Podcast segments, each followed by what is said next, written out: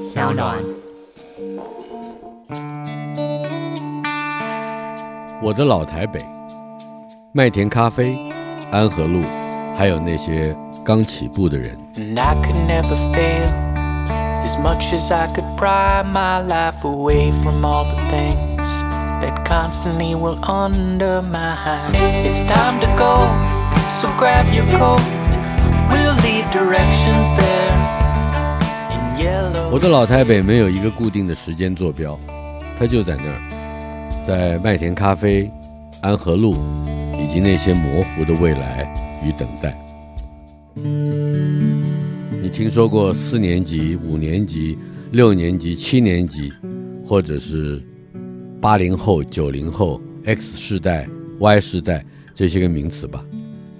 我第一次看到这种分别世代的说法，是出于趋势专家詹宏志的文章，但是他当时的用字是四字头，也就代表着民国四十年代以后出生的人。虽然说是他率先拈出，却也没有因此成为习惯。直到十多年后的二十一世纪初，无论什么场合，你都会听到有人说那些四年级的。这个时候，不只是四字头变成了四年级，四字头的人也已经变成了他者，带些令人感觉碍眼、讨厌，怎么还不走开的味道。四字头的人混到八零年代才当兵，算是晚的了。我是在一九八三到一九八五年之间当的兵，那种很凉的文史教官的差事，几乎每周三和周末都有假可放。一放假我就去麦田，麦田、咖啡馆、唱片行各占一半。在我们那一代人看，麦田。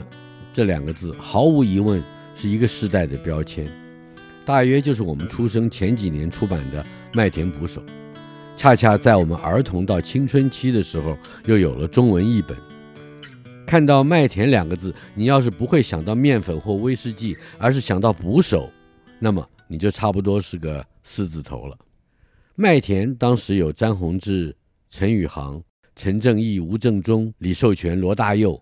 陈许春、王克杰、苏世平等等十个股东，这些人有的在出版社工作，有的在报社工作，有的在唱片公司工作，他们都有正职，比方说当编辑、当美工、当音乐制作人，甚至在我刚才念的名字里面，还有当红的炽热的歌手。这群四字头而比我年纪稍稍大一点的家伙。当时都三十出头了，也都没有把麦田这个字号当事业来办，也没办了一两年。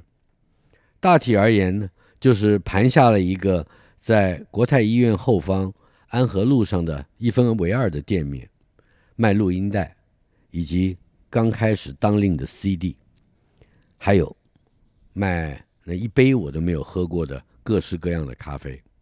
我从部队里一放了假就来麦田混时间，从早到晚，日以作夜，好像在等待着什么事情发生，可是什么也没有发生。一推开麦田的玻璃门，我总是说：“哎，听说你们这儿最好的就是啤酒，台湾啤酒。”跟我一起喝台啤的是个美国学者 Tom Wilson，他的研究领域很奇怪。专门研究中国历代孔庙的从祀制度，也就是说，在孔庙里边，而且是从南到北各地的孔庙里边，那些配享在孔夫子身边的人，当代的学者圣贤，究竟是怎么一个排名的次序？他研究这个，我们很快的结交了来自于不同地面上的朋友，有些像 Tom Wilson，原本认得。有些则从未谋面，有些实闻其名，有些一见如故。无论如何，时时隔桌喧叫呼嚷，好像也没有什么正经事。但是无意间，我们好像都在创作着一点东西。比方说张艾嘉的《忙与忙》，那是一张唱片，这张唱片就是在进门右手边第一张方桌上弹出来的。在桌边激烈争论现代女性生活和情感的是女作家袁琼琼，还有刚得了时报小说首奖，后来长期投身工人运动的吴永义，以及我。当时我们是作词人，可是我们都得听第一次担任制作人的李宗盛，他来才是专辑唱片的概念。也就是说，我们都得听他的意思，听他的主张。所谓的概念，在当时比歌要重要。进门左边第一张方桌椅背上，一度挂着罗大佑忘了带走的黑皮夹克。不过很快的，这件夹克就被漫画家老琼接手穿走了。不过谁也没计较过。老琼自己忘在桌上没有带走的是 Pink Floyd 的《The Wall》VHS 录影带。当天晚上就被我顺手带回家，也不记得日后还了他没有。对我而言，最不计较的一个经验是潘越云的一首歌《一片海洋》。当时几瓶啤酒下肚，我只写出开头两段，就得回部队去点名了，只好把写好的一半的歌词用图钉钉在公告栏上，写明李宗盛收。不知道多久以后，我在一个朋友家里头发现这首歌竟然已经问世了，两段歌词之后呢，就是一连串的啊，一片海洋，啊。一片海洋，啊，一片海洋，很好听。即使我的故事根本还没开始说呢，听起来还是很好听。于我而言，在麦田里贯穿着这一切琐碎的青春风景的，是大胡子李寿全。那个时候大概是一九八五年吧，我临退伍，听到满城的人都在风靡《青春差馆》。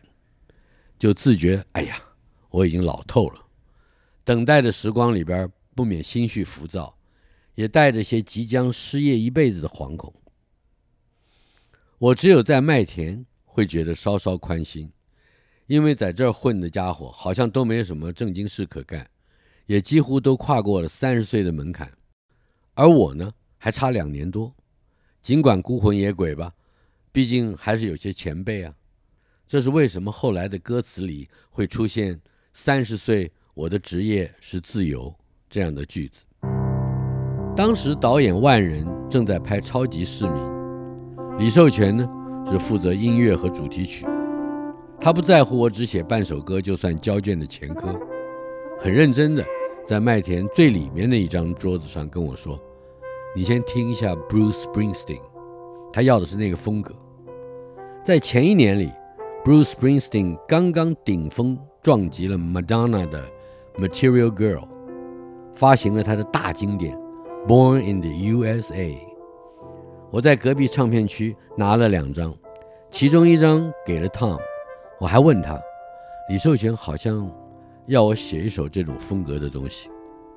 Tom 斜斜地看我一眼，用他那很流利的中文说：“那你要有点良心。”李寿全和我几乎不讨论歌词究竟应该具备什么意义，或者应该表达什么宗旨，只讨论修辞技术。比方说押韵，他很奇怪，他认为 an 和 on 是可以通押的，认为 o 跟 o 也是可以通押的。我在三十多年以后还记得他圈着嘴发出各种声音，an、on、o、不断嘟囔的，哎，很接近啊，这很接近啊，为什么不可以押韵呢？他非常不服气的表情。但是，当时决定一首歌可以流通或是不可以流通的人，所关心的是另外的事。当时有个单位，现在还有，不过不一样了，叫新闻局。新闻局把我们的歌打了回票，他们认为歌名《模糊的未来》太消极、太负面。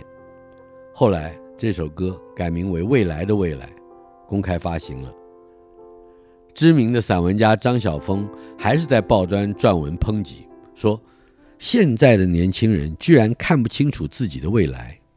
老实说，我只能提出一个反证：当时新闻局收发窗口的小姐恐怕也不可能看清楚。多次替唱片公司送件、退件又送件的年轻助理，他的未来如何？那个满头大汗、几乎跑断腿的年轻人叫周华健，当时他还不满二十五岁。未来是什么？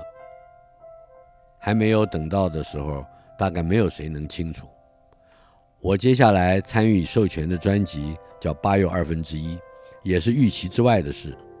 受邀写词的人很多，有小说家，也是后来的大导演吴念真，也有刚才提到的詹宏志，以及同样是获得时报文学奖首奖的写小说的吕学海。后来吕学海跑去经营社会大学了。我只记得我所参与的，除了加州的彩虹，还有一首叫《残缺的角落》。《残缺的角落》的主角。是李寿全在西门町电影街上看到的一个坐着轮椅卖口香糖的残疾人。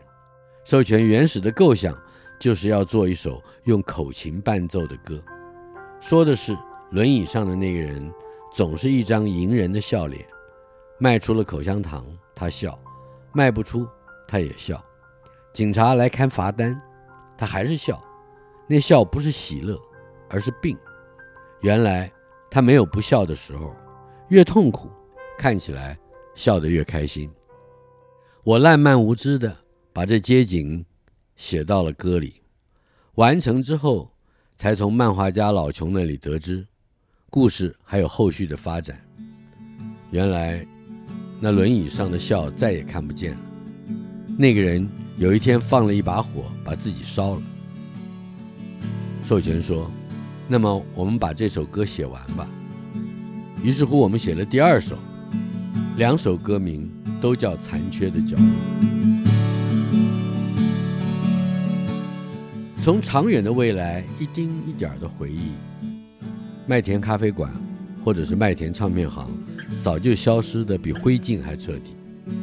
授权在三十年后，让我们重新听到那个时候嘶喊出来的声音，他的声音一点都没变。